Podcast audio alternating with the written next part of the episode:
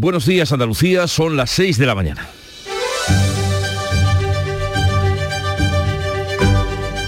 Despierta tu mente, descubre la realidad.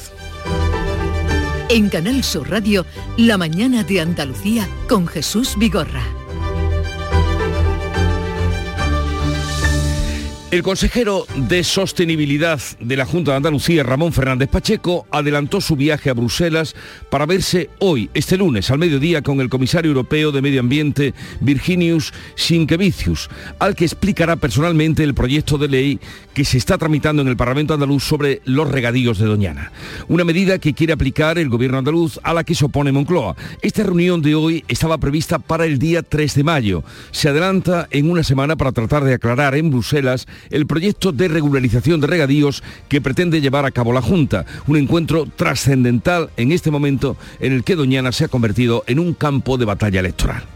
Y hoy los restos de José Antonio Primo de Rivera serán trasladados este lunes desde la Basílica del antiguo Valle de los Caídos, ahora cuelga muros, a un cementerio de Madrid. Su exhumación, como la de Franco, se lleva a cabo en cumplimiento de la nueva ley de memoria democrática y en el más estricto ámbito de la familia.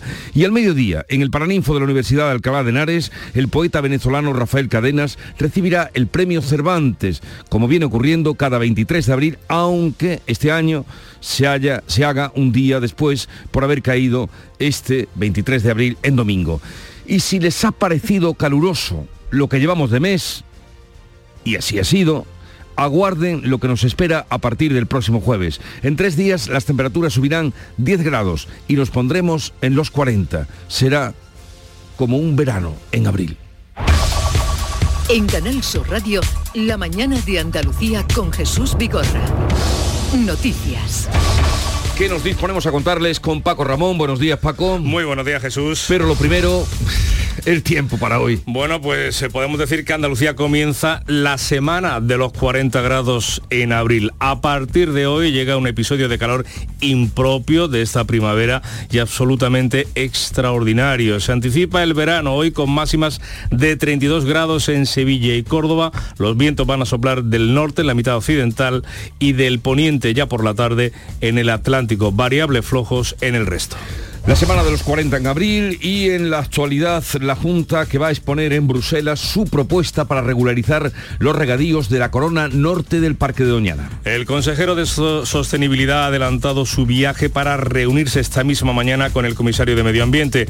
Ramón Fernández Pacheco se encuentra ya en la capital comunitaria donde se va a entrevistar este mediodía con el comisario Sinquevicius. El gobierno andaluz quiere explicar de primera mano y con detalle y sin intermediarios en qué consiste su proposición de ley la del PP y Vox, que se está tramitando en el Parlamento andaluz, lo quiere hacer con un mensaje claro, no supone la regularización de nuevas hectáreas de regadío. El Gobierno y la Junta se reúnen hoy para hablar sobre las canalizaciones de la presa de Rules en la costa de Granada pendientes desde hace 20 años. El encuentro está previsto que se celebre en Madrid entre el secretario de Estado de Medio Ambiente, Hugo Morán, y la consejera de Agricultura, Carmen Crespo. Tiene lugar después de que la Junta haya firmado con los regantes granadinos que asume su parte de la financiación y el Ejecutivo Central haya expresado su compromiso de adelantar lo que corresponde a la mancomunidad de municipios de la costa granadina. El pantano de Sierra Bollera en la provincia de Córdoba es el primero que se ha secado en toda la península. En el norte de la provincia cordobesa esta semana además se van a realizar las pruebas, las primeras con ozono para el tratamiento del agua del embalse de la colada, declarada no apta para el consumo humano. El jefe del área de depuración de la empresa de la Diputación Emproaxa lo cuenta Luis Moya. Lo primero tenemos que estar seguros que, que el ozono es la solución, que de momento es la más esperanzadora, pero todavía no, no, lo tenemos claro 100% y a partir de ahí pues ya hablaríamos la semana que viene de ver cómo lo implementamos, los plazos y los costos. Pues mientras se busca esa solución, alrededor de 80.000 vecinos de las comarcas de Los Pedroches y Guadiato siguen abasteciéndose con camiones cisterna. Sequía y los primeros incendios. A medianoche ha quedado controlado el fuego agrícola que se ha originado en la Vega de Motril, en la provincia de Granada. Las llamas se desataban cerca de la antigua Nacional 340. Dos personas, una mujer de 39 años y su hijo de 15, han resultado heridas al intentar sofocar el fuego y han sido, han tenido que ser evacuados al hospital por medios particulares. Presentan quemaduras, eso sí, de carácter leve. Mientras efectivos del Infoca van a seguir hoy con los trabajos de remate y liquidación. El fuego ha afectado a una zona de matorral y cañaverales de dos cortijos en el entorno de la fábrica de papel. Alonso Lamares, testigo de lo ocurrido. Fui a pagarlo, pero no me dio tiempo en absoluto y y tuve, cogió ya las, la rejilla y ardió como la pólvora, ya se corrió. Vamos, ya tuve que salir pitando. En Málaga, efectivo del Infoca, siguen trabajando en el remate también final del incendio mm, ocurrido, declarado en el paraje de canteras del barrio, en Mijas, mientras que el de Alcaucín ya ha sido extinguido. La calidad de la deuda andaluza mejora una década después y obtiene la distinción de buena calidad crediticia en la agencia norteamericana Standard Poor's. La compañía de servicios financieros ha elevado la nota de Andalucía de triple B positivo a A mayúscula negativo con perspectiva estable. Con esta calificación, nuestra comunidad se coloca entre las más solventes de España y con mejor capacidad para cumplir con sus obligaciones financieras. La consejera de Economía y Hacienda de la Junta, Carolina España, valora esta decisión como un premio a la gestión prudente del gobierno andaluz. Supone fundamentalmente un espaldarazo a la política económica del gobierno andaluz y a nuestra apuesta por crear un entorno estable que genere certidumbre, que genere confianza para la inversión. Por lo tanto, el milagro económico andaluz se consolida y ya es marca Andalucía.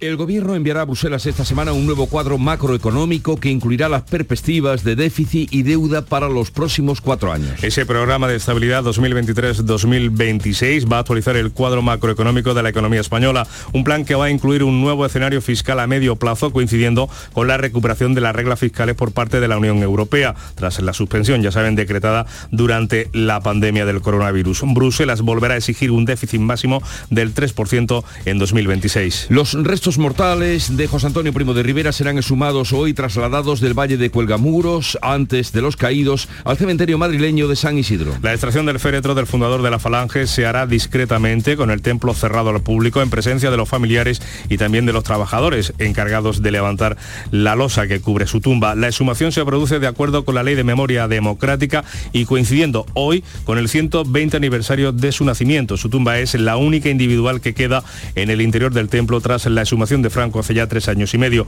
José Antonio Primo de Rivera fue fusilado por el bando republicano el 20 de noviembre de 1936. Hoy comienza la segunda semana de huelga de los funcionarios de justicia. Esta mañana está previsto un, nuevo encuentro entre el gobierno y los sindicatos. La cita a las doce y media en el Ministerio de Justicia, mientras todos los trabajadores de la administración están convocados a paros parciales cada día y siguen con sus movilizaciones.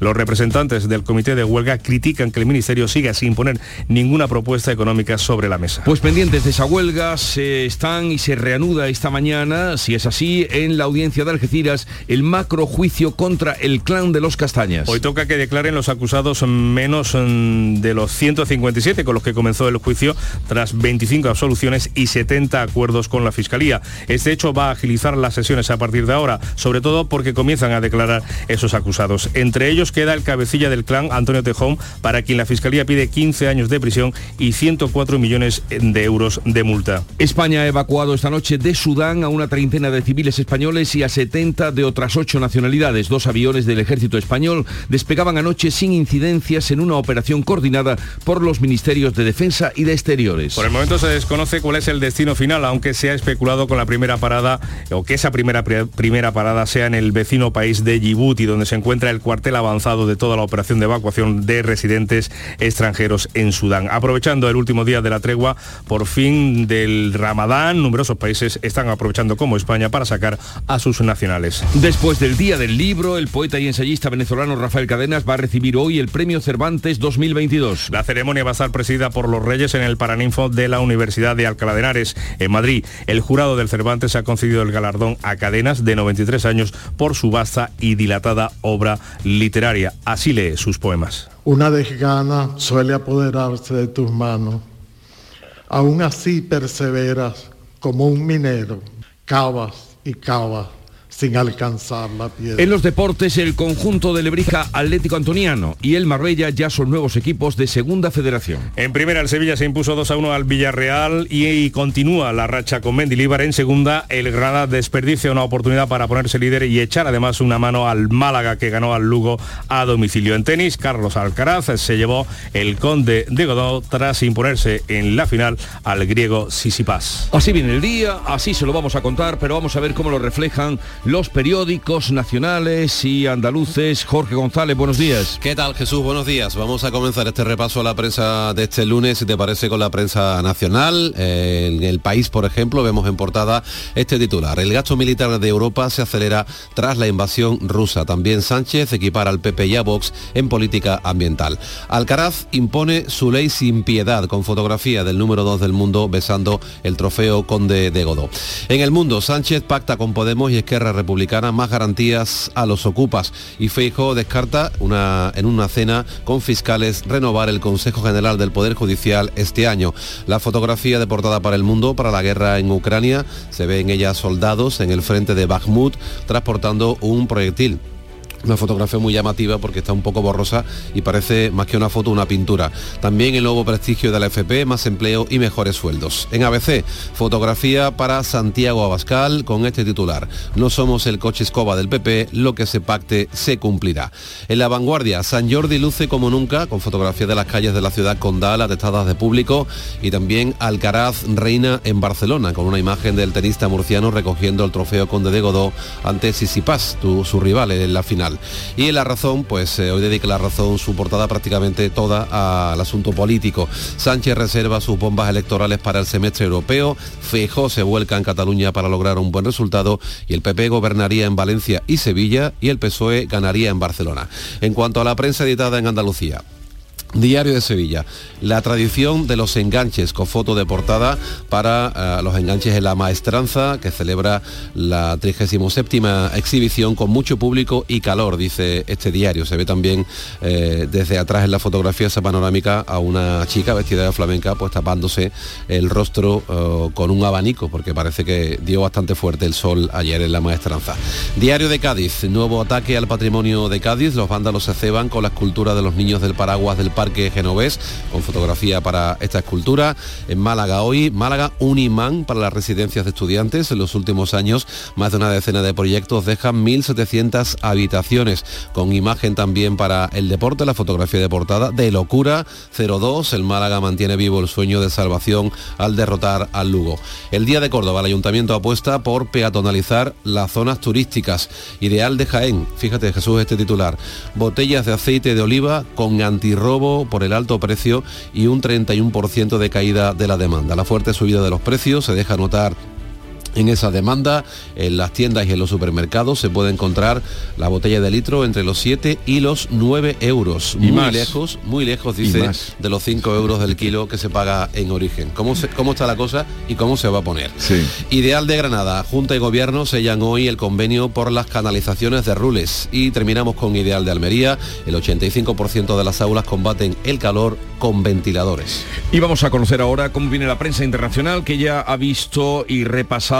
Beatriz Almeida, buenos días, Bea. Buenos días, el diario Al Rakobar, diario sudanés de Jartum. Varios países evacúan a su personal diplomático y a sus nacionales fuera de Sudán, inmersos desde el 15 de abril en batallas militares que no parecen tener un final pronto. Esos países que están evacuando son bastantes y se hacen eco de la evacuación. Pongo dos ejemplos. El británico eh, diario Metro, Escapad de Jartum, titula a toda página.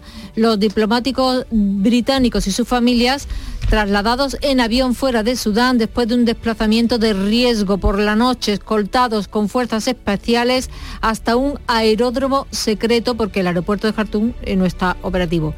Le Monde también, muy parecido, Francia evacúa a sus nacionales en una operación de extrema complejidad. El convoy fue atacado por el ejército de Sudán.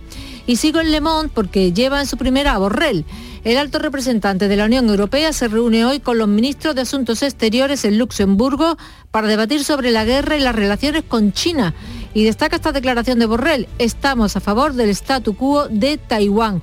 Esto no ha gustado a China y el Global Times, que es un periódico chino, aunque en lengua inglesa, lleva también en su primera una fotografía de Borrell y este titular, la llamada del máximo diplomático de la Unión Europea para que la, para que la Armada Europea patrulle el estrecho de Taiwán es muy peligrosa. Termino con el ruso Izvestia. El ministro de Relaciones Exteriores de Rusia, Sergei Lavrov, ha llegado a Nueva York para presidir mañana el Consejo de Seguridad de la ONU. La presidencia rotatoria le toca ahora a Rusia y esto es algo que Zelensky ha criticado con dureza porque lo considera una afrenta y una humillación para su país. Y ahora quien le toca es a Charo Padilla contarnos cómo arrancó la mañana en el Club de los Primeros. Buenos días, buen lunes, ¿Qué querida tal? Buenos Charo días. Padilla, ¿cómo estás? Te veo estupenda, te veo con lunares. Sí, es lo único que de la Has feria. venido directamente de la feria. Sí, sí, vamos, seguro. vamos, tengo yo cuerpo de eso y era. No la, no la he pisado todavía, pero para mimetizarme un poco. somos dos. No, no la he pisado. Y hoy tengo, tengo, tengo. Tengo, tengo. Pero no Venga, porque sí. ¿qué ha Que, pasado hoy? Nada, pues hoy los oyentes eh, tienen su vida normal y corriendo, como tú comprenderás, porque la- eh, porque no, no solamente eh, no, no hay feria en el resto de- del mundo. Hemos estado con Sergio, Sergio Cámara, que es un hombre que trabaja en la ONCE, que le gusta esto de los retos en bicicleta y va a recorrer San Fernando hasta el Delta del Ebro en 14 de mayo. Y hemos hablado con Manuel, que es electricista en el Ayuntamiento de Málaga, y hemos hablado con los oyentes en general que nos han contado eh, bueno, pues lo que han hecho en el fin de semana y que se están preparando para la ola de calor, o, si no la hora, este calor eh, extraordinario que no... Eso es lo que nos dicen. Es que además, fíjate tú, la feria y con calor. No, mucho calor. Y, eso, pero mucho calor. Mucho y en la caseta, ¿eh? así todo pegadito. ¿Hay que llevar traje si hace tanto calor? Yo desde luego no me voy a vestir, eso lo tengo clarísimo, vamos, o sea. ¿Y, los ir- hombres deben ir con ese corbatón? Sí, lo hace- siento. Ah, sí. sí. tenéis que Ah, ir. Hombre. ¿verdad? Tenéis que ir. Ah, mírala. No le decís nada. Te- pero Por yo, eso yo pero no yo voy. pero yo voy elegantemente vestida, pero no de flamenca. Oye, no, No, no, no vale. se puede ir elegante sin corbata, ¿no? No, no vale Sí, un, no, pero los hombres tienen que ir de eh, no vale con corbata. un, polo ¿Un polo en la feria? ¿Un polo un en la polo, feria? un polo no hace frío pues un polo Ni polo bueno ni nada. polo no una, traje una- de una chaqueta. camiseta bonita remangada hasta camiseta? el codo Me voy a andar. una camisa de manga corta Una camisa de manga corta. vamos a dejarlo el día que nos trae hoy Jorge González le va a dar un síncope como sigamos así Sí, vamos, Eh, mejor- mejor- Jorge a ver el-. ¿qué nos trae el día hoy? Bueno, vamos a estar, como no puede ser de otra manera, muy pendientes de esa reunión que va a mantener Ramón Fernández Pacheco, el consejero de Medio Ambiente, en Bruselas con el comisario de Medio Ambiente Europeo, Virginio Sinquevicius, para abordar pues eh, todo lo que tiene que ver con los regadíos en Doñana y la situación del Parque Nacional. El macrojuicio contra el clan de los Castañas, que se está celebrando en Algeciras, se reanuda hoy con la declaración de los acusados, también de tribunales, la exconsejera y eurodiputada de Junts per Cat, Clara Ponsatí, que en marzo regresó a España después de cinco años y medio huida de la justicia, está citada hoy ante el Tribunal Supremo. Según sus declaraciones, no está muy claro que vaya a acudir. Hoy comienza la segunda semana de huelga de los funcionarios de justicia. Este mediodía está previsto un nuevo encuentro entre el gobierno y los sindicatos para intentar terminar con esta protesta. Los restos de José Antonio Primo de Rivera, el fundador de la Falange, van a ser exhumados a primera hora de la mañana de su emplazamiento eh, del Valle de los Caídos, donde ha permanecido desde su inauguración eh, hace 64 años. Y Rafael Cadenas, el poeta, el poeta y ensayista venezolano, va a recibir hoy el Premio Cervantes 2022, el máximo galardón de las letras en español, en una ceremonia en Alcalá de Henares, en Madrid, que va a estar presidida por los Reyes. y ahora un poco de música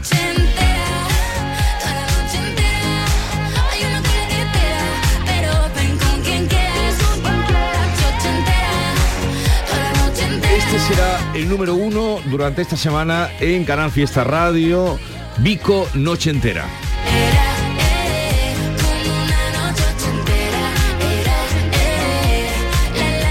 Y vámonos ahora a la información, seguimos con ella, comienza la mañana Andalucía, desde ahora y hasta las 12, están invitados a compartirla con nosotros, por nuestra parte encantados, sigue la información ahora con Paco Ramón.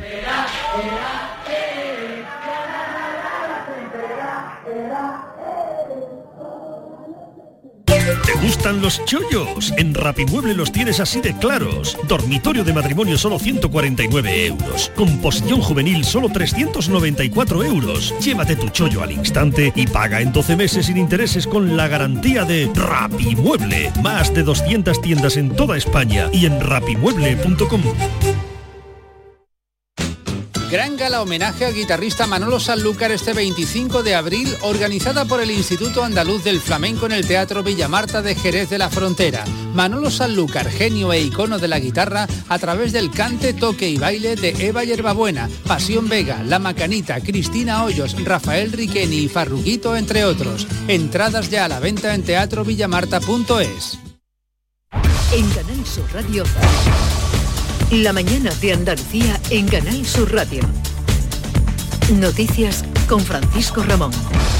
A las 6 y 20 minutos les contamos que la Junta de Andalucía, el gobierno andaluz, le va a exponer hoy eh, a la Comisión Europea, lo va a hacer en Bruselas, su propuesta para regularizar los regadíos de la Corona Norte de Doñana. El consejero de Sostenibilidad ha adelantado su viaje para reunirse hoy, para verse con el comisario de Medio Ambiente, Ramón Fernández Pacheco, se encuentra ya en la capital comunitaria, donde, como decimos, se va a entrevistar este próximo mediodía con el comisario sin los detalles de este encuentro, Marisa del Barrio. El gobierno andaluz quiere explicar con detalle y sin intermediarios en qué consiste la proposición de ley del Partido Popular y de Vox que desde el pasado 12 de abril se tramita en el Parlamento andaluz. Insiste en que no supone la regularización de nuevas hectáreas de regadío. Desde que Bruselas tuvo noticias de la futura ley, la Comisión Europea ha advertido a España en dos ocasiones como garante del cumplimiento de los tratados comunitarios en su territorio.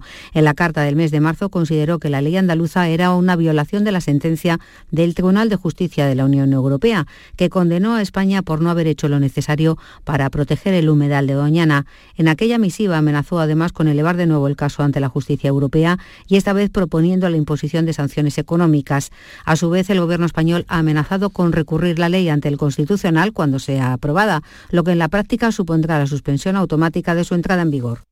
Pues la posibilidad de que esa norma regularice regadíos en el entorno del Parque Nacional está siendo motivo estos días de controversia política, también de enfrentamiento entre el Gobierno y la Junta de Andalucía. Desde Lisboa, ese domingo, el presidente del Gobierno, Pedro Sánchez, que asistía al 50 aniversario del Partido Socialista Portugués, mencionaba el ejemplo de Doñana para poner al socialismo como el único garante de la lucha contra el cambio climático. Un tesoro nacional y patrimonio mundial. Doñana está amenazada por la arrogancia de los que niegan el cambio climático. Los socialdemócratas debemos responder. El consejero de la presidencia, Antonio Saz, en Jerez, ha vuelto a pedir al gobierno que deje de lanzar bulos sobre Doñana y ha añadido que si Bruselas multa a nuestro país será por la inacción del presidente del gobierno. Porque si hoy Doñana tiene sanción de 12 millones de euros, es porque Sánchez no ha hecho las obras que en el 2018 tenía que haber hecho para que hubiera agua. Y la sanción que hoy tenemos no es por este gobierno, Mañana martes, eh, Juanma Moreno, el presidente de la Junta, va a reunir al Consejo de Gobierno andaluz para aprobar el tercer decreto de sequía dotado con 163 millones de euros. 40 de ellos se van a destinar a ayudas al sector agroalimentario. Se adoptarán medidas como declaración y ejecución de más obras eh, hidráulicas de interés, la prórroga de la excepción del canon del agua y 10 millones de euros en ayudas para renta y liquidez de los más afectados de la sequía. La consejera Carmen Crespo en un acto de partido en Isla Cristina, en Huelva, ha reclamado al gobierno de Pedro Sánchez que arrime el hombro.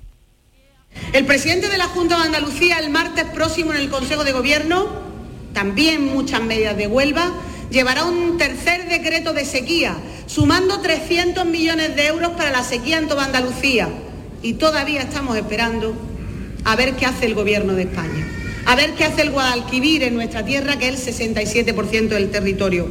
Desde las organizaciones agrarias como UPA, su secretario general Cristóbal Cano ha reclamado en Canal Sur Radio ayudas directas. Especialmente estamos demandando medidas dentro del corto plazo, ayudas directas a agricultores y ganaderos, especialmente a estos últimos, para la adquisición de piensos, forrajes y también de, eh, de la propia agua para sus explotaciones y para agricultores en los sectores más vulnerables, la parte del sector agrícola basado en explotaciones familiares y profesionales que tengan una atención prioritaria en esas ayudas directas que estamos demandando.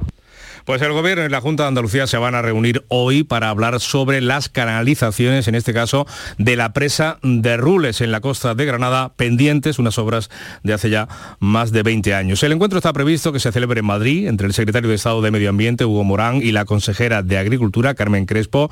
Tiene lugar después de que la Junta haya firmado con los regantes, que asume parte de esa financiación y que el Ejecutivo Central ha expresado también su compromiso de adelantar la parte que le corresponde a la mancomunidad de municipios de la costa tropical. En este mejor clima para resolver una reivindicación, una vieja reivindicación, el presidente de los regantes del Bajo Guadalfeo, Fernando Moreno, ha advertido de que hay que darse prisa para conseguir fondos europeos. Esto tiene que correr los fondos de resiliencia tenemos hasta el 26 de agosto del 26. Si el 9 y el 3 no están dentro de plazo, habrá que hacerlo de otra manera. Y el resto con fondos FEDER. Nos da igual cómo se haga, quien lo haga, pero el regante de la costa lo que quiere es que se hagan la presa de Rules con agua estancada, mientras el pantano de Sierra Bollera en la provincia de Córdoba es el primero que se ha secado en toda la península. Seguimos en el norte de la provincia cordobesa, donde esta semana se van a realizar las pruebas pertinentes para el tratamiento del agua del embalse de la colada, declarada no apta para el consumo humano. Las pruebas eh, se van a hacer con ozono, eh, lo va a realizar, se van a realizar en la estación de tratamiento de agua potable de Sierra Bollera, a la que llega el agua trasvasada de la colada. El jefe del área de depuración de agua de la Diputación en Proaxa, Luis Moya, explica cómo se va a hacer. Lo primero tenemos que estar seguros que, que el ozono es la solución, que de momento es la más esperanzadora, pero todavía no, no, lo tenemos claro 100% y a partir de ahí pues ya hablaríamos la semana que viene de ver cómo lo implementamos, los plazos y los costos pues mientras se resuelve esa, esa contaminación, ese episodio de contaminación, alrededor de 80.000 vecinos de las comarcas de Los Pedroches y Guadiato siguen abasteciéndose con camiones cisterna a diario. Y en Sevilla preocupa la situación de los pueblos de la Sierra Morena, donde la población crece durante los fines de semana y las vacaciones de verano. En los últimos dos estíos ya ha habido cortes en el suministro y este año puede ser, por tanto, el tercero. Sequía e incendios. A medianoche ha quedado controlado el fuego agrícola que se ha originado en la Vega de Motril, en la provincia de Granada, donde las llamas se desataban cerca de la antigua Nacional 340, eh, donde dos personas, además una mujer y 39 años, de 39 años y su hijo de 15, eh, resultaron heridos al intentar sofocarlas y fueron evacuados por medios particulares al Hospital Santa Ana de Motril. Presentan quemaduras de carácter leve. Mientras, efectivos del Infoca han colaborado en las tareas de control, de extinción, con un helicóptero, con dos aviones de carga en tierra, una autobomba y un grupo de bomberos forestales que continúan hoy con los trabajos de remate y liquidación. El fuego ha afectado a una zona de matorral, también a cañaverales de dos cortijos en el entorno de la fábrica de papel de la celulosa. Alonso Lamar es testigo de lo ocurrido. Fui a apagarlo, pero no me dio tiempo en absoluto y y tuve, cogió ya las, la rejilla y ardió como la pólvora, ya se corrió. Vamos, ya tuve que salir pitando. Seguimos hablando de incendios. En Málaga, efectivos del Infoco también siguen trabajando hoy en el remate y liquidación del incendio declarado en el paraje Canteras del Barrio, en Mijas, una zona escarpada y de difícil acceso cerca del pueblo y de algunas urbanizaciones. Ya ha quedado, eso sí, extinguido el de Alcaucín, también en la provincia malagueña. Una sequía que mantiene a Andalucía en nivel medio de riesgo por incendios. Por eso el portavoz del gobierno, Ramón Fernández Pacheco, hace un llamamiento a los andaluces. Llamamiento a todos los andaluces. Hagamos todo lo que esté nuestra mano para evitar los incendios forestales. Es fundamental contar con la colaboración de absolutamente todo el mundo. La mañana de Andalucía. Cercanía. Las historias que pasan en nuestra tierra. Andalucía en profundidad. Actualidad. El cafelito de siempre. Así es la tarde de Canal Sur Radio con Mariló Maldonado. Tres horas para disfrutar de una radio emocionante. Andalucía, son las 3 de la tarde. La tarde de Canal Sur Radio con Mariló Maldonado. De lunes a viernes desde las 3 de la tarde. Más Andalucía. Más Canal Sur Radio. Pues vamos con los deportes a las 6 28 minutos y 30 segundos. Carlos Gonzalo, muy buenos días. Hola, ¿qué tal? La jornada número 30 de Liga nos ha dejado de todo como en botica para los equipos andaluces en primera división. Derrotas para Betis y Almería, empate para el Cádiz y victoria para el Sevilla. Perdió el Betis 3-2 con Osasuna, el Almería 1-2 con el Atleti de Bilbao. Empató el Cádiz con el Español a 0 y ganó el Sevilla por 2-1 al Villarreal. Esto en primera división, donde a partir de mañana empieza a jugarse una nueva jornada de Liga. En segunda, victoria del Málaga en Lugo por 0 a 2 y Rubén Castro, que ya es el máximo goleador en la historia de la segunda división, mientras que el Granada pierde puesto de ascenso directo al caer derrotado ante el Racing de Santander por 1 a 0 y la victoria posterior del Alavés por 2 a 1 sobre el Leganés. Marbella y Atlético Antoniano ya son equipos de segunda federación. Balonmano Veravera es el nuevo campeón de la Copa de la Reina de Balonmano Femenino. Se impuso en la final disputada en el Martín Carpena de Málaga al Freiking Granollers. En baloncesto Unicaja Ganó al baloncesto Zaragoza 74-70 y el Betis Baloncesto lo hizo a domicilio en cancha del Obradoiro por 67-82. Carlos Alcaraz se adjudicó la final del torneo Conde de Godó al ganar en la final al griego Sisipas por 6-3, 6-4.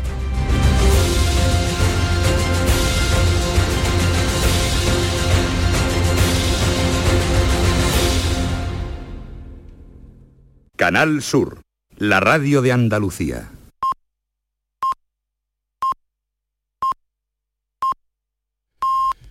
Andalucía son las seis y media de la mañana. La mañana de Andalucía con Jesús Vigorra. Y a esta hora vamos a contarles en titulares las noticias más destaca- destacadas de este lunes. Lo hacemos con Jorge González, el consejero de Sostenibilidad de la Junta se reúne hoy con el comisario de Medio Ambiente en Bruselas para hablar de Doñana. Fernández Pacheco le va a exponer su propuesta para regularizar los regadíos de la corona norte del Parque Nacional para aclarar que no va a suponer la puesta en marcha de nuevas hectáreas de riego. También se reúnen hoy Gobierno y Junta para hablar sobre las canalizaciones de la presa de Rules en la costa de Granada, pendientes desde hace 20 años. Un encuentro que está previsto que se celebre en Madrid entre el secretario de Estado de Medio Ambiente, Hugo Morán, y la consejera de Agricultura, Carmen Crespo. La calidad de la deuda andaluza mejora y obtiene la distinción de buena calidad crediticia de la agencia norteamericana Standard Poor's. Con esta calificación, Andalucía se coloca entre las comunidades más solventes de España y con mejor capacidad para cumplir con sus obligaciones financieras. Los restos mortales de José Antonio Primo de Rivera serán exhumados hoy, trasladados del Valle de Cuelgamuros al cementerio madrileño de San Isidro. La operación se hará en la intimidad, con el templo cerrado al público, en presencia tan solo de los familiares y los trabajadores encargados de levantar la losa que cubre la tumba. El poeta y ensayista venezolano Rafael Cadenas recibe hoy lunes el premio Cervantes 2022. El acto de entrega tendrá lugar en una ceremonia presidida por los Reyes, será en el Paraninfo de la Universidad de Alcalá de Henares, en Madrid. ¿Y el tiempo para hoy? Pues os vamos a seguir con cielos con pocas nubes, pero atención porque van a empezar a subir las temperaturas. Las máximas estarán hoy entre los 26 que se van a alcanzar en Málaga, Cádiz y Almería y los 32 ya en Córdoba y Sevilla. Un aviso de lo que viene. Vientos de componente norte flojos en la mitad occidental, girando a poniente ya por la tarde en la costa atlántica.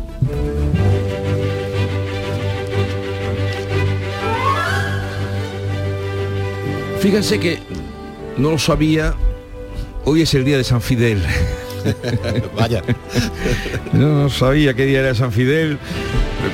Mi hijo se llama así, por ahí viene el presbítero. Es que me habían dicho varias fechas, ¿eh? no es que yo estuviera tan despistado, pero eh, esta es la buena que me lo ha dicho eh, Víctor Manuel de la Portilla, nuestro editor de las efemérides y Santoral. Bueno, fue presbítero Martín porque el hombre que fue eh, abogado, un hombre estudioso, eh, entendió que su deber en el mundo era la predicación de la palabra de Dios, se fue a predicarla a Suiza y allí fue martirizado por los herejes calvinistas a causa de la fe católica, por, porque déjate tú estar los calvinistas. Qué malo eran los calvinistas. Si no, que lean a Elvira Roca. Los calvinistas, ¿cómo eran los calvinistas? Acabaron con él. San Fidel. Y tal día como hoy, por cierto, hay, ya me picó la curiosidad, hay 13.029 Fidel, personas que se llaman Fidel en España. Ujú. 13.029. Y hoy, tal día como hoy, de 1939, no puede ser. Gaby, Fofó y Milique deciden formar un trío ofreciendo las primeras actuaciones en el Teatro Circo Madrid en el 39. Claro, claro. Pero sería cuando se acabó la contienda, porque si no, no estaba la cosa... pa- Estaban en Cuba y, y- y entonces eh, vinieron después aquí, claro. Me extrañaba por lo del 39. Gaby, Fofó y Miliki deciden formar un trío ofreciendo sus primeras actuaciones en el Teatro Circo Price de Madrid. ¡Oh, Miliki, Fofito!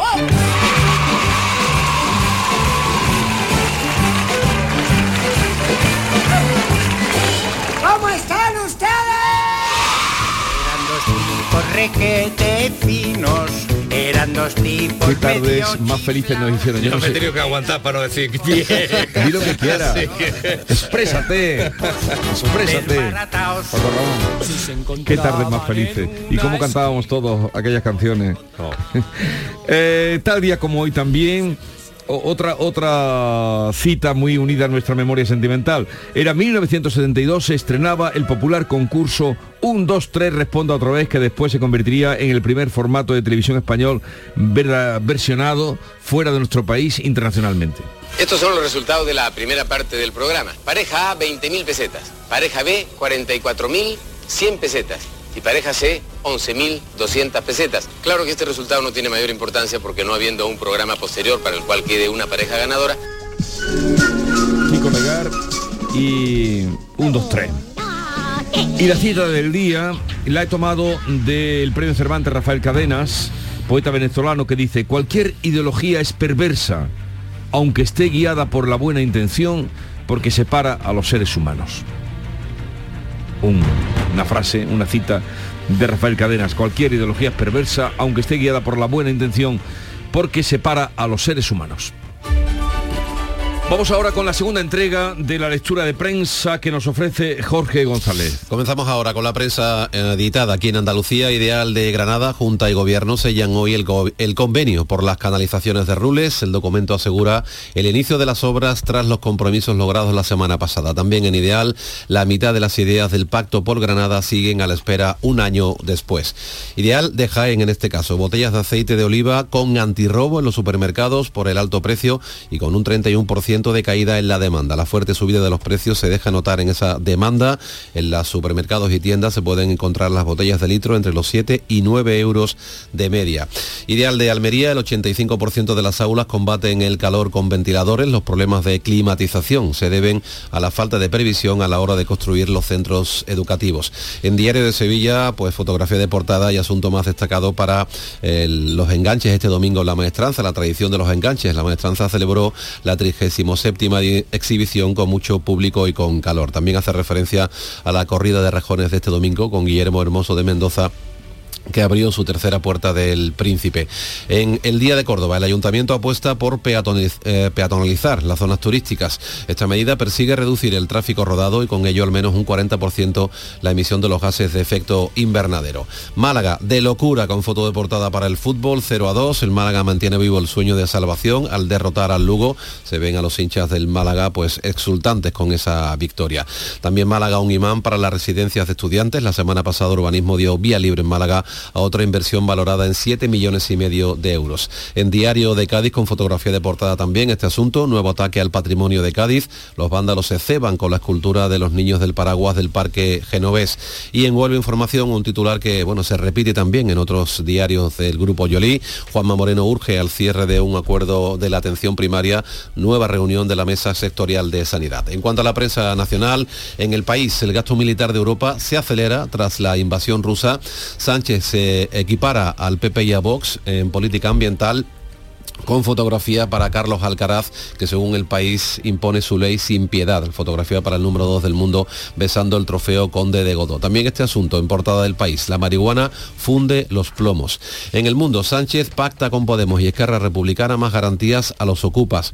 Feijó descarta en una cena con fiscales renovar el Consejo General del Poder Judicial este año y fotografía de portada para el mundo para la guerra de Ucrania en la que vemos a varios soldados, uno de ellos transportando un proyectil en el frente de Bakhmut. Échale un vistazo a esa fotografía al periódico en papel porque Sí. es muy llamativa, es muy, muy bonita. También el nuevo prestigio de la FP, más empleo y mejores sueldos. En ABC la fotografía de portada a toda página, como suele ser habitual para Santiago Abascal, con este titular, no somos el coche escoba del Partido Popular, lo que se pacte se cumplirá. En la vanguardia, San Jordi luce como nunca, con foto casi a toda página de las calles de la ciudad condal atestadas de público y también una pequeña foto para Alcaraz que reina en Barcelona. Se ve una imagen del tenista murciano recogiendo el trofeo Conde de Godó de y Paz, su rival en la final en la parte de atrás. Si es la razón, pues la política centra la portada de la razón de hoy con estos asuntos. Sánchez reserva sus bombas electorales para el semestre europeo. Feijó se vuelca en Cataluña para lograr un buen resultado y también dice la razón que el PP gobernaría en Valencia y en Sevilla y el PSOE ganaría en Barcelona. Pues vamos ahora con la prensa internacional. Los países presentes en Sudán se apresuran a sacar a sus nacionales del país en guerra desde hace nueve días. Beatriz Almeda. El diario Al Rakoba dice las batallas militares no parecen tener un final pronto. Han evacuado Estados Unidos, el Reino Unido, Francia, Alemania, Italia, los Países Bajos, Canadá, Qatar, Turquía, el Líbano. En fin, eh, la lista es tan larga que hago un inciso. Hago un inciso porque son tantos que no queda más que preguntarse por qué hay tantas embajadas en un Es país extraño, como sí. Sudán, con una población tan pobre. Es Pues porque es rico en recursos. Tiene gas natural, tiene muchísimo oro, tiene plata, cromita, zinc y hierro. A todos les interesa estar ahí, Mm. incluida Rusia, incluida a los mercenarios Wagner que están en Sudán. El Süddeutsche Zeitung alemán pone el dedo en la llaga. Dice, los gobiernos tratan febrilmente de traer de vuelta a sus diplomáticos. La población civil sudanesa, en cambio, solo puede autoevacuarse. La realidad. Eh, eh, dado que Macron, Emmanuel Macron cumple hoy un año de su reelección, los diarios lo deben recoger, ¿no? Pues sí, el Le Parisien publica una entrevista de Macron que ha respondido a las preguntas que le han formulado 11 lectores de Le Parisien. Reconoce que ha sido un error no haber estado más presente en el debate de la reforma quizás debería haberme mojado más, dice, lo presenta el periódico como un presidente enfrentado a un país cansado y airado que rechaza masivamente la reforma de las pensiones y con el índice de popularidad en su punto más bajo. Le Monde publica también una muerte horrorosa, la de una mujer de 45 años que ha muerto arrastrada por un vagón de metro, se le ha quedado el abrigo atrapado en las puertas automáticas al, cerrarse y, la ha arrastrado. Cambio de continente. Nos vamos a Sudamérica, Perú. El comercio de Lima informa de la extradición del presidente peruano Alejandro Toledo desde Estados Unidos. Dirigió el país entre 2001 y 2006 y está acusado de corrupción en relación con un caso de eh, sobornos con una constructora. Dice el comercio que el presidente ha sido recluido en la prisión de Barbadillo, donde también se encuentran los expresidentes Alberto Fujimori y Pedro Castillo. O sea que esto es esto de ser presidente. esto es de alto riesgo, vamos, esto de ser presidente de, de Perú. Vuelvo a África. Miramos los periódicos marroquíes. Le Matan ola de calor de martes a viernes en varias ciudades marroquíes. Eh, de martes y miércoles entre 37 y 41 grados en Agadir, Marrakech, mm. Tetuán y una larga lista. Y el jueves máximas que oscilan entre 41 y 44 grados en 14 ciudades marroquíes. Pero es que el calor se va a dejar sentir también en las en latitudes nórdicas. Lo cuenta con gracia el Daily Star británico. Han hecho un montaje y vemos en la portada al rey Carlos con un pañuelo en la cabeza, pero de esos que tienen un nudo en cada punta, ¿no? Dice, coronación con explosión de calor, porque lo van a coronar el día 6.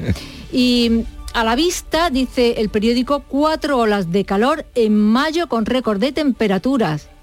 ¿Cuántas? ¿Cuántos grados? Récord de temperatura. Para ellos sí, 26 grados Pero para ellos eso ya es eh, significativo. Eh, vea, eh, hasta aquí la lectura de la prensa internacional. Gracias. Son las 6.42 minutos ya. Sigue la información ahora con Paco Ramón. La mañana de Andalucía. Hace 10 años, Renault abrió camino a los coches eléctricos. Hoy entramos en una nueva era con Renault Megane E-Tech 100% eléctrico, 220 caballos o 160 kilovatios. Ahora con entrega inmediata y tres años de mantenimiento incluidos. Condiciones en Renault.es. Y muévete sin restricciones por la zona de bajas emisiones con la gama Renault E-Tech. Descúbrelo en la red Renault de Andalucía. Canal Sur Mediodía. La última hora de donde vives, con la actualidad de tu provincia y tu entorno más cercano, está en Canal Sur Mediodía, con toda la información que necesitas. De lunes a viernes, desde las 12, en tu emisora de Canal Sur Radio. Más Andalucía, más Canal Sur Radio.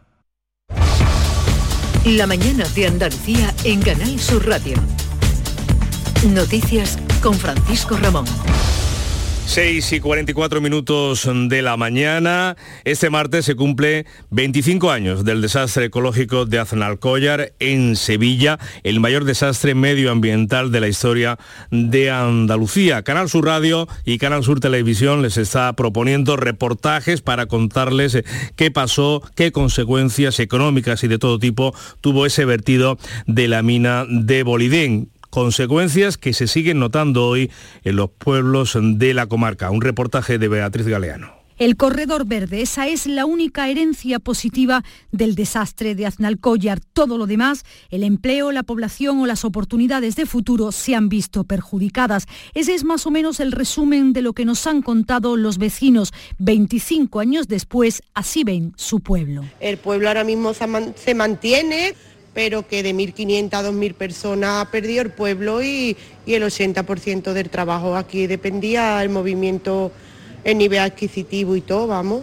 Dependía de la mina. Esta mañana las calles están vacías, hay pocos bares abiertos, pero entramos en uno de ellos. Aquí recuerdan muy bien el día de la rotura de la balsa. En la mina trabajaban varios miembros de su familia. Pues ahora pues, de la agricultura, del Mercadona, de la, del, y de la gente de, la, de los albañiles de cosas de esas. Hay gente que van a trabajar a Sevilla en la electricidad. En una pequeña conversación nos relatan cómo está su pueblo. Muchísimo. Este pueblo tenía mucho, vamos que había mucha. Mina, igual que por ejemplo ahora Jerena.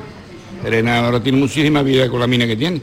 Porque si hubieran levantado una industria importante, pues entonces Hombre, que aquí dependíamos muchísimas personas de, de, la mina y claro, ya que yo se perdió, la juventud se ha tenido que ir fuera a trabajar, pues la verdad que estamos mal.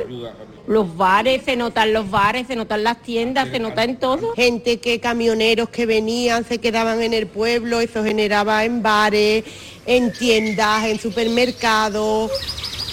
Este es el sonido que recogemos en el corredor verde, esos 60 kilómetros en el margen del río Guadiamar, a donde llegó el vertido y en el que se replantaron más de un millón y medio de árboles. Pero esto era antes una zona agrícola con un terreno rico que tuvo que ser expropiado a sus dueños, entre ellos la familia de Joaquín. Era justo aquí donde estamos. Sí, justo aquí. ¿Y cuántas hectáreas tenía? Aquí había tres hectáreas y media de cultivo y después había de eucalipto y de y de álamos y cosas de estas había cuatro hectáreas, sobre cuatro hectáreas por ahí. Esta tierra es, es como decimos los agricultores, oro molido, esto es lo mejor de lo mejor particularmente para los agricultores, ha sido un desastre. En la oficina que Asaja abrió en mayo del 98 para atender a los agricultores, hoy, 25 años después, nos recibe Juan Madíaz, desde entonces encargado de buscar soluciones a muchos problemas. Lo tiene claro, los agricultores no se han recuperado del varapalo que supuso la expropiación de sus tierras. El panorama agrícola pues cambió bastante porque estamos hablando de unas hectáreas que eran tremendamente productivas eso no se ha recuperado nunca, porque han llegado otras otras fincas y otras explotaciones y, demás, pero no, no ha recuperado nunca el nivel mm, que, que daban esas hectáreas ahí. El sonido de la naturaleza que ha generado el corredor verde es lo único positivo tras la tragedia. En los pueblos lo que suena sigue siendo el dolor de los vecinos por todo lo que se llevó por delante la rotura de la mina de Boliden. Pues el próximo 4 de julio va a comenzar en Sevilla el juicio contra Boliden por los gastos derivados de ese vertido contaminante de la mina de Acenalcollar, del que se cumplen mañana martes, eh, ya ven, ya han escuchado 25 años. A todo esto, la Unión Europea considera el cobre de Huelva vital, de vital importancia para la transición energética. Las autoridades comunitarias prevén un incremento de la demanda y, por tanto, de la extracción de cobre en Andalucía durante los próximos años. La calidad de la deuda andaluza, más asuntos económicos, mejora una década después y obtiene la distinción de buena calidad crediticia de la agencia norteamericana Standard Poor's. Con esta calificación, Andalucía se coloca entre las comunidades más solventes de España. En este sentido, la consejera Carolina de España destaca otros parámetros más allá del compromiso con el equilibrio presupuestario, como es el periodo medio de pago a proveedores. Esta mejora de la solvencia financiera se produce no solo por eh, el cumplimiento del objetivo del déficit, sino también por el periodo medio de pago a proveedores que en estos momentos se encuentra en 16 días por debajo de la media nacional. Pues el rey emérito alarga, alarga, su estancia en España. Hoy los restos de José Antonio Primo Rivera serán exhumados del Valle de los Caídos y estamos en Feria de Abril. Nos quedamos con la crónica taurina, la séptima de abono de la Feria de Sevilla. Juan Ramón Romero. Puerta del Príncipe ayer para Guillermo Hermoso de Mendoza en la Real Maestranza de Caballería de Sevilla. Tres orejas, una en su primero y las dos del Manso que lidió en sexto lugar y que acertó en los terrenos claramente y también con el rejón definitivo que le valió ese éxito tan importante, el tercero en su carrera profesional. La corrida del Niño de la Capela, la corrida de San Pelayo, resultó mansa y no puso la emoción que se esperaba en una tarde de competencia con Diego Ventura, que falló con el rejón definitivo dos grandes faenas en las que no obtuvo premio precisamente por el mal manejo de ese rejón de muerte. Tuvo una muy buena actuación Ruiz Fernández que estuvo a punto de cortar una oreja en el cuarto. Recibió dos ovaciones y la plaza se llenó completamente. 7 menos 10.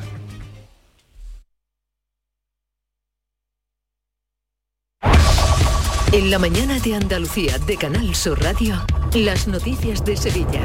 Con Pilar González.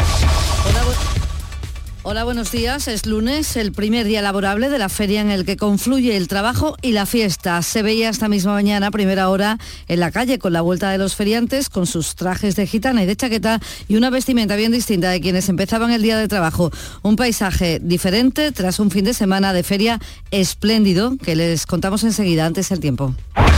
Tenemos intervalos de nubes altas, sobre todo por la tarde, viento variable flojo y sube las temperaturas. Está previsto alcanzar 33 grados en Lebrija, 32 en Écija y en Sevilla, 31 en Morón. A esta hora, 18 grados en la capital. Estás estupenda. Gracias. Medicina estética en Clínica Doctor Ortiz. ¿Tu hermana y tu hermano también? Ellos cirugía plástica en Clínica Doctor Ortiz. ¿Y el pelo de tu marido? Ah, injertos capilares en Clínica Doctor Ortiz. Ahora en Clínica Doctor Ortiz ampliamos servicios. Ginecología general, funcional y oftalmología. Seguridad, confianza y satisfacción de nuestros clientes. Cinco océanos, lo mejor en congelados llega a Sevilla. Precio, calidad, variedad y servicio. Hasta el 2 de mayo, preparado de chuleta de cerdo aguja a 2,90 el kilo. Pescados, mariscos, carnes, verduras, trato personalizado para escoger los congelados que usted necesita. Cinco océanos. Estamos en Triana, Cerro del Águila, Pino Montano, Montequinto y Dos Hermanas. En Canal Sur Radio, las noticias de Sevilla. Lunes de feria, tras un fin de semana de muchísima afluencia de público, las calles del Real han estado llenas de gente y de ganas de pasarlo bien. Muy bien, con muchas ganas. Tenemos un montón de ganas de feria, de disfrutar, de, de vivir eh, la noche, el día. Maravilloso. Una semana especial, no se puede explicar nada más que con venir a Sevilla y vivirla. La feria es la semana mágica del año. La vivimos con alegría, es un mundo paralelo.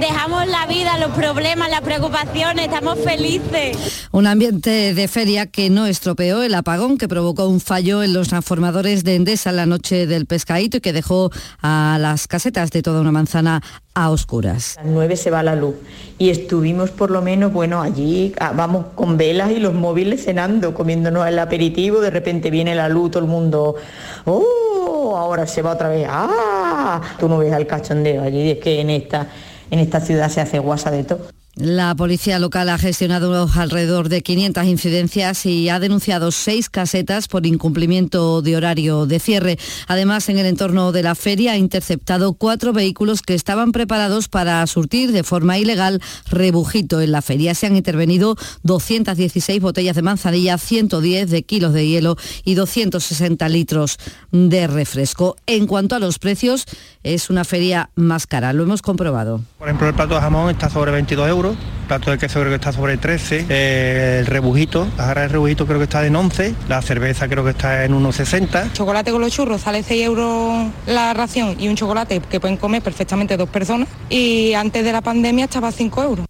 Han sido ya varios los políticos que han visitado nuestra feria. El presidente de la Junta, Juanma Moreno, acompañado del líder nacional Alberto Núñez Feijó, también la vicesecretaria general del PSOE y ministra de Hacienda, María Jesús Montero, junto con el secretario general del PSOE de Andalucía, Juan Espadas, la ministra de Derechos Sociales y secretaria general de Podemos, Ione Belarra, también ha estado ya en la feria. Todos han acompañado a los candidatos a la alcaldía de Sevilla en las próximas elecciones municipales. También será una feria calurosa, ya lo hemos comprobado en los primeros días, pero esto va a más. Los termómetros van a ir en aumento conforme avance la semana. Se dispararán a partir del miércoles, como cuenta el climatólogo de Canal Sur, Manuel Mejías. Lo más probable es que el jueves y el viernes sean los días en los que encontremos eh, el pico de calor, que si no cambia mucho la naturaleza de la masa de aire, sí que podría generar algunas máximas rondando los 38. Un poquito por arriba, un poquito por abajo, habría que ver cómo evoluciona la situación.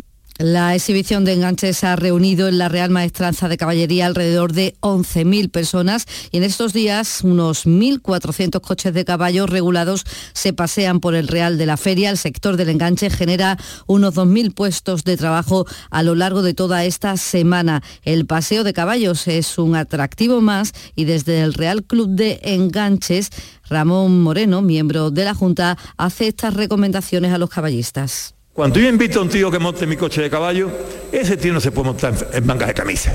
Que yo voy correctamente vestido, con chaqueta, con corbata y con sombrero, igual que tomar copita.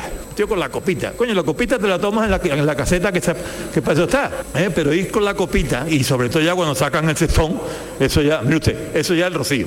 Bueno, la feria de Sevilla acaba de comenzar y la de Mairena del Alcor acaba hoy con el lunes de resaca festivo para todos los maireneros. En un primer balance, el alcalde Juan Manuel López Jiménez habla de una feria espléndida. Ha habido escenas que no se veían hacía muchísimos años en, en Mairena, ¿no? De, todas las calles absolutamente llenas de, de, gente. Se ha producido un incremento tanto de caballistas como de, carruajes. Esperamos que este año, al coincidir el fin de semana con el inicio de la Feria de Sevilla, pues lo mismo la gente iba a preferir a montar a, a Sevilla, que no ha sido así, ha sido un incremento pero espectacular. ¿no? Faltan cuatro minutos para las 7 de la mañana. Sol Renovables, tu empresa de energía solar. Más de 20 años de experiencia en diseño, instalación y mantenimiento de placas solares y energías alternativas. Enchúfate al sol. ¿A qué estás esperando? Contacte con Sol Renovables para presupuesto de tu vivienda o empresa. www.solrenovables.com o 955 35 53 49.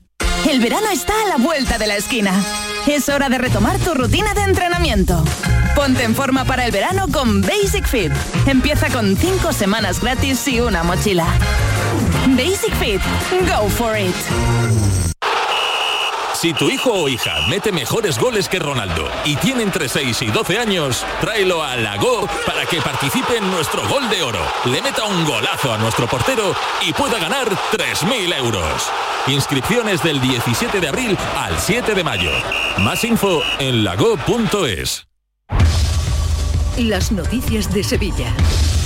Canal Sur Radio. La Diputación de Sevilla reclama medidas urgentes para combatir la sequía en la comarca de la Sierra Morena, en la que hay 10 municipios con 25.000 vecinos, pero su población crece y mucho en vacaciones por las segundas residencias. Pide la Diputación a la Junta que haga las conducciones con las que llevar el agua del embalse del Pintado a los hogares de esta comarca. Serían 80 kilómetros de conducciones. Y ante la temporada de piscinas, los 43 municipios que se abastecen con Emasesa y Aljarafesa que están en estado de sequía pueden llenar las piscinas públicas o privadas siempre que tengan una depuradora. Es el único requisito. Lo explica, por ejemplo, Félix Ríos, director comercial de Aljarafesa, la empresa de aguas del Aljarafe sevillano. Hay restricciones de llenado de piscinas en el estado actual de, de alerta en el que estamos. Eh, si no cuentan con sistema de recuperación y circuito cerrado. ¿eh? Bueno, lo que comúnmente conocemos como un sistema de depuración en, en la piscina. Esa es la limitación que hay, eh, es, es común a, bueno, a los abastecimientos aquí en Sevilla. El consejero delegado de Masesa, Jaime Palot, advierte de que habrá sanciones a quienes llenen las piscinas y no tengan la depuradora. Se puede comprobar. El problema que tienen las piscinas particulares es que tú llenas una piscina y es que el contador automáticamente canta, porque es un volumen tan grande de agua que se realiza en tan poquito tiempo que se detecta y queda registrado ahí se va, a sancionar a quien, mientras no se cambie la norma, y la norma cambiará si mejoran las condiciones climatológicas. En la carretera un motorista ha fallecido este fin de semana en la 4 en la Rinconada y les contamos que la empresa sevillana Comovi es una de las cinco finalistas de los premios Emprendedores y Seguridad Vial de la Fundación Línea Directa que se van a entregar el próximo jueves. Se le conoce como Los Ángeles de la Guardia de los Motoristas porque han ideado un sistema de localización que puede salvar vidas. Eh, detecta el accidente y en el mismo momento que se, que se realiza el accidente nosotros hacemos dos avisos simultáneos al motero a través de la aplicación y también una llamada directa de nuestro equipo de, de, CRA, de la central receptora de alarma, y en los primeros cinco minutos nosotros no tenemos ninguna notificación del motero. Llamamos directamente al 112 para dar la ubicación exacta del motero o la motera. Al final esos minutos son clave para la, para la vida del motero. Deportes, Carlos Gonzalo. Hola, ¿qué tal? El Sevilla Fútbol Club suma y sigue de la mano de Mendilibar. Desde la llegada del técnico vasco, el equipo no conoce la derrota. Ayer, nueva victoria, 2 a 1 ante el Villarreal, que le permite relajarse un poco en la lucha por eludir el descenso de categoría. Sin solución de continuidad, mañana arranca otra jornada del campeonato de Liga, en la que el Betis tendrá que recibir a la Real Sociedad y el Sevilla rendir visita al Atleti de Bilbao. En baloncesto, el Betis Basket conseguía una victoria de mérito por 67 a 82 en la cancha del Obradoiro. El equipo de Luis Casimiro sale del descenso. A esta hora tenemos 14 grados en Carmona, 17 grados en Arán, 18 grados ya en Sevilla. La máxima prevista es de 32 para esta jornada.